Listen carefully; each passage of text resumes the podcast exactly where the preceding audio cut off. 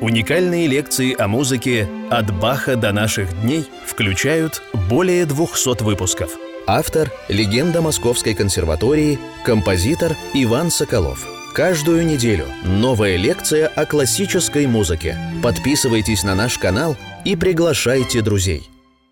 Дорогие друзья, мы начинаем 210-ю лекцию. Она будет являться продолжением, завершением рассказа о Игоре Стравинском. Я в прошлой лекции рассказывал, как я любил его музыку, не, не зная почему, когда мы влюблены. Мы не можем объяснить эту влюбленность. Нам просто очень хорошо. Человек вызывает в нас чувство восторга. И так же точно было у меня с музыкой Стравинского.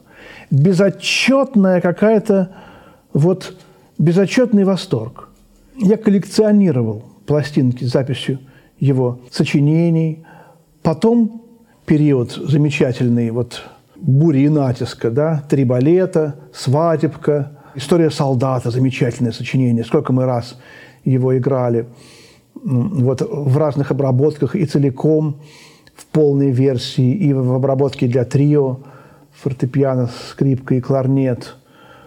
И какие-то совершенно веберновские вещи э, на, китайские стихи и прибаутки на слова э, из э, афанасьевских сборников русских народных сказок. Мужик медведя поймал, хотел его убить, но только ногу одну отрубил, а медведь на трех ногах убежал.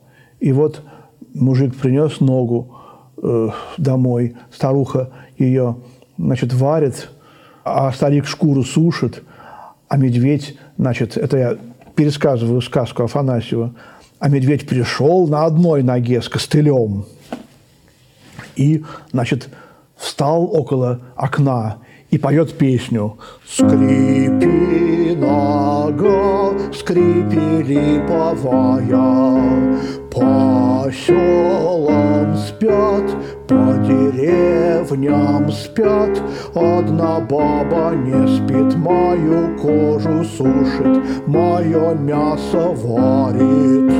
Скрипи нога, скрипи липовая. Старуха спряталась под пол, а старик залез на печку – Медведь вошел. Старик как закряхтит, а старуха там от страха закашлялась. Медведь нашел их и съел.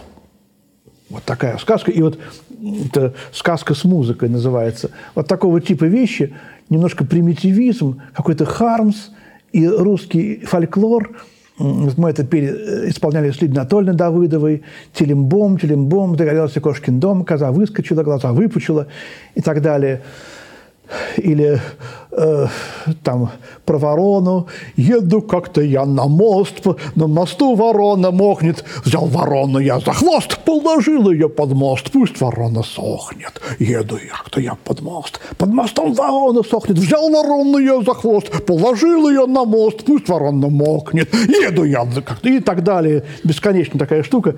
Э, Стравинским положено на музыку тоже. Я помню, как я это аккомпанировал Лидии Анатольевне у него есть четыре русские народные песни, невероятно сложные, совершенные. Вот это его любовь к, рус, к руссконародному фольклору. Потом вдруг он бросается совершенно в э, неоклассицизм. Он любит старинные древнегреческие стихосложения. Пишет балет «Аполлон Мусагет» для струнного оркестра, который прекрасно дирижировал э, Евгений Александрович Моровинский – и именно эту запись я тоже впервые услышал. Потом и другие записи э, мне удалось послушать, сравнить. Но опять же, в начале какая-то античная сдержанность, а в конце, в последнем номере Аполлона Мусагета, вдруг какая-то такая чуть-чуть весна священная просыпается. И мне этот последний номер балета жутко, дико нравился – вот, конечно же. И концерт для фортепиано, духовых контрабасов, замечательный совершенно. Там тоже с колокольной кодой в конце, как Стравинский его играл на рояле. А он любил выпить, Стравинский. И вторую часть там начинается э, соло рояля. я, говорит, как-то закончили мы первую часть с Маркевичем, а я должен начинать вторую, я не помню. Автор забыл. Я подошел партитуре, посмотрел ноты и вспомнил все сразу. Автор забыл начало. Насчет его любви к выпивке там тоже много историй есть, как он 80 лет здесь держал такую бутылочку с каким-то настоем на спирту целебных трав и постоянно делал глоток, когда ему говорили, Игорь Федорович, это не вредно. Он, это, это моя сигареточка, это моя сигареточка, сигареточка. Я не курю, но вот это моя сигареточка. Он стал неплохим пианистом, он заставил себя сесть за рояль в 20-е годы, чтобы играть и давать концерты, и получать гонорары. И, в общем-то, ему нужно было кормить семью, детей. У него было четверо детей, жена э, Екатерина Насенко, которая умерла в 1939 году. Было очень тяжелое время, все болели. Э, кто-то из детей, кажется, тоже умер. Потом они все переехали э, в Америку, или это уже болезнь их в Америке, настигла, пишет музыку для двух фортепиано, для своего сына, который тоже стал пианистом, концерт для двух фортепиано, соната для двух фортепиано. Есть записи очень неплохие. Видно, какой он был хороший пианист. Капричу для фортепиано с оркестром он пишет. И, конечно, симфония псалмов. Гениальнейшая. Шостакович сразу же сделал переложение для э, фортепиано в четыре руки этой симфонии, чтобы ее сыграть, чтобы наслаждаться этой музыкой. Николай Николаевич Сидельников обожал, боготворил Стравинского, и он говорил, например, как композиторы индивидуально могут написать тоническое трезвучие. Вот, например, там кто-то там пишет просто обычное гармоническое трезвучие. Это банальность. А вот Прокофьев, например, пишет так. Ре, фа, диез, ре, а в правой руке до, диез, фа, диез, ре. И вот по этому тоническому трезвучию мы узнаем Прокофьева. А Стравинский, и он тут говорил кому-нибудь, вот возьмите вот 4 до, вот, а сам брал тоже 4 до здесь, 3 до и ми, такая. И вот эти раз, два, три, четыре, пять, шесть, семь звуков до и один звук ми. Звучит как до мажор и как полный аккорд, хотя 6 до, одно ми. Какая-то органная очень звучность. И современная, и вместе с тем это обычный до мажор – невероятная э, смелость и новаторство Стравинского еще и в том, что он, отказавшись от этих якобы, так сказать, ну, современных вот, новаций, «Весна священная», он обратился к старине. И, как Прокофьев писал иронически, музыка Стравинского с его бахизмами и фальшивизмами. Вот он так вот издевался чуть-чуть как бы похоже на Баха, но с какими-то там постоянно диссонансами. И он говорил так, Стравинский пишет в, в том стиле, который можно назвать «Бах, изъеденный оспой». Вот так вот. Изощрялся в письмах к Мисковскому, в разговорах. Как-то, когда у Прокофьева были маленькие дети, Святослав, который совсем недавно умер, вспоминал, как они сидели в Париже в театре – и Прокофьев с кем-то разговаривал, постоянно повторялось слово «Стравинский». А Святослав, которому было года четыре, спросил, папа, папа, что такое Стравинский? Прокофьев взял Святослава за руку, подошел к Стравинскому, который сидел через несколько рядов, и сказал, Игорь Федорович, мой сын спрашивает, что такое Стравинский. Ну-ка, объясните ему, вот, что вы такое. Вот такая смешная история. Они были оба юмористы, оба дружили, немножечко всегда как-то ссорились. Известна ссора Стравинского с Шонбергом, более, так сказать, какая-то серьезная. С Прокофьевым тоже там что-то было. Это сейчас уже не так все важно. Я хочу рассказать о том, как Стравинский стал впитывать в себя другие стили – он впитывал в себя Джезуальда, средневекового композитора. Он впитывал в себя Перголези э, и «Поцелуй феи», там темы Чайковского. Вот. И просто весь балет «Поцелуй феи» соткан из музыки Чайковского. И как будто бы это Чайковский. Говорили даже, что он, он сам там не может ничего написать нового. А он, ему было наплевать на, эти, э, на эту критику, потому что он знал, что он как бы вот одевал Чайковского, давал рамку, переписывал Чайковского. Помните эту знаменитую э, манеру Пикассо давать ремейки? Слово сейчас такое появилось – ремейк. Ремейк какой-то старой голландской картины, немецкой, э, Рубенса, Рембранта. Э, вот такие же ремейки с Чайковского делал Стравинский. И это все тогда мало кто понимал, а сейчас невероятно это стало модным, известным. А первым-то был Стравинский. Полистилистика, такое слово, которое придумал Вел Шнитке, который был тоже не только композитором, но еще и музыковедом. Полистилистика. Оно-то родилось впервые у Стравинского. Вот. И он как бы делал стиль Чайковского своим – писал музыку, абсолютно узнаваемую стравинскую музыку в стиле Чайковского. Но не только. Вот, например, в 1939 году, когда вот начинается война, э, эти болезни, это тяжелое материальное положение, неудовлетворенность Франция, его родина Россия, он во Франции, тут тоже жить нельзя, в Россию и подавно нельзя возвращаться.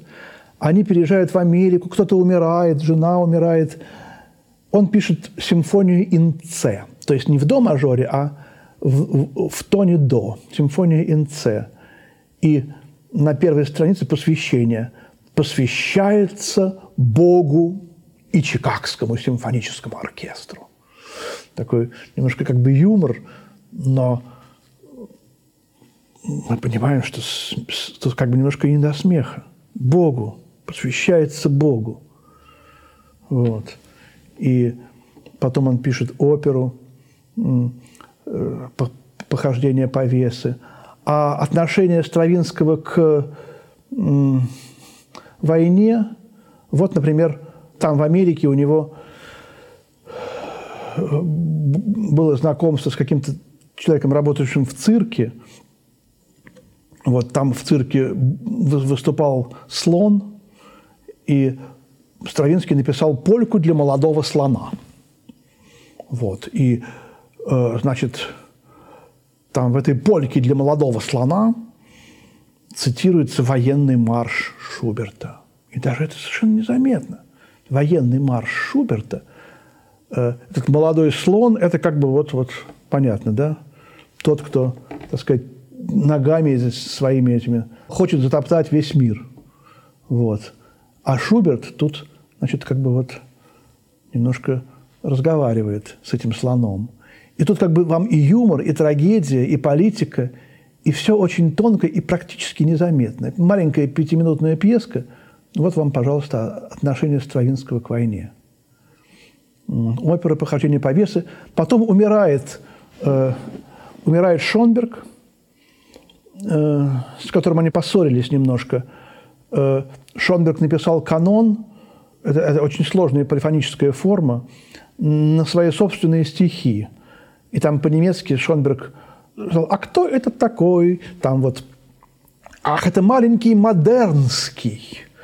И Стравинский узнал, конечно, себя, маленький, маленький модернский, модернский, Стравинский. Шонберг издевался, что Стравинский все время, так сказать, первый, прокладывает пути. Вот. И оскорбил Стравинского. Стравинский пишет, но я зла на, на Шонберга не питал потому что уж очень хорошая музыка была в этом каноне, на эти оскорбительные слова. Ради музыки я его простил. Хотя я на два сантиметра выше, чем Шонберг. Он написал «маленький модемский», у меня метр пятьдесят восемь, а у Шонберга метр пятьдесят шесть, там, или что-то в этом духе. Они оба были очень, низ, очень низкого роста. Вот. По-моему, чуть-чуть повыше. Это, это, это Равель был метр пятьдесят восемь. А что-то, может быть, метр шестьдесят три, не знаю, Стравинский. Ну, в общем, он утверждает, что Шонберг был якобы ниже. Неизвестно. Но как бы то ни было, они все время немножко спорили, кто из них самый, так сказать, большой новатор в музыке 20 века. И вот это вот изобретение Шонбергом додекафонии, которое пользовалось большим успехом в мировой музыке, Стравинскому, видимо, все-таки не, давало покоя. И когда в 1951 году умирает Шонберг в возрасте 77 лет, Стравинский тут же пишет э, додекафонный септет 1953 году. Вот. И там песня на славу Шекспира у него еще есть. И все поражаются. Опять он написал додекафонную вещь, но это не подражание Шонбергу, это абсолютно узнаваемый Стравинский. Он одел маску Шонберга и стал в ней самим собой. Вот это уникальное его свойство совершенно, которое для нас, вот композиторов уже 21 века, абсолютно бесценно, и оно позволяет нам понять, что индивидуальность человека неистребима. Если он любит музыку, если он пишет с любовью, с удовольствием, то он может писать в любом стиле, подражать кому угодно, и все равно он будет самим собой. И вот это его э, додекафонная последняя, так сказать, последний период э, с 53 года по 69 В 69 он написал последнюю свою Э, вещь «Сова и кошечка», э, тоже додекафонную для голоса и фортепиано, где, конечно, сова – это был он, а кошечка – это была Вера де Боссе, его вторая жена, которая была женой художника Судейкина, потом он, Судейкин умер, и они поженились, как и умерла жена Стравинского. Вот это старинное английское стихотворение «Сова и кошечка» он тоже как бы вот посвятил Вере де Боссе – персонифицировав э, в кошечке ее портрет. И там у рояля своя линия, это сова, а у голоса своя дозакофонная тоже линия, кошечка. Вот и после этого Стравинский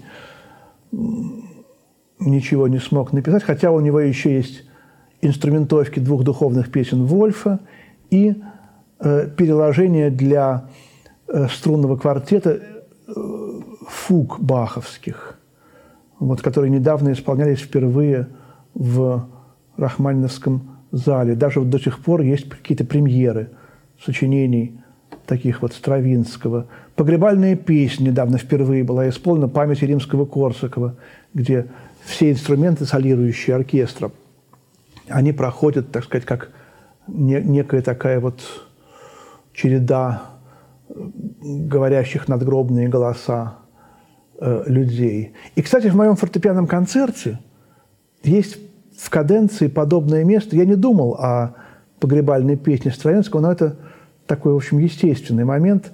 Там как бы Христос выводит из ада всех вот людей, которые там находятся. И там тоже инструменты. Флейта, гобой, кларнет, фагот по, по очереди. Это что касается премьер. Эта партитура считалась утерянным, и Стравинский пишет, что она утеряна в диалогах – но вдруг в библиотеке э, Ленинградской была найдена эта партитура и недавно исполнена. Вот такие вот бывают удивительные вещи. Э, родственники Стравинского вспоминают, как он работал в последние месяцы, годы, месяцы своей жизни, как он брал какой-нибудь аккорд и начинал слушать его. Долго он долго звучал, потом повторял несколько раз. Он вслушивался так вот. Почему вы ничего не пишете, мистер Стравинский? Э, неужели вам так трудно написать ноты? Мне не трудно написать ноты, но это должны быть правильные ноты, говорил Стравинский.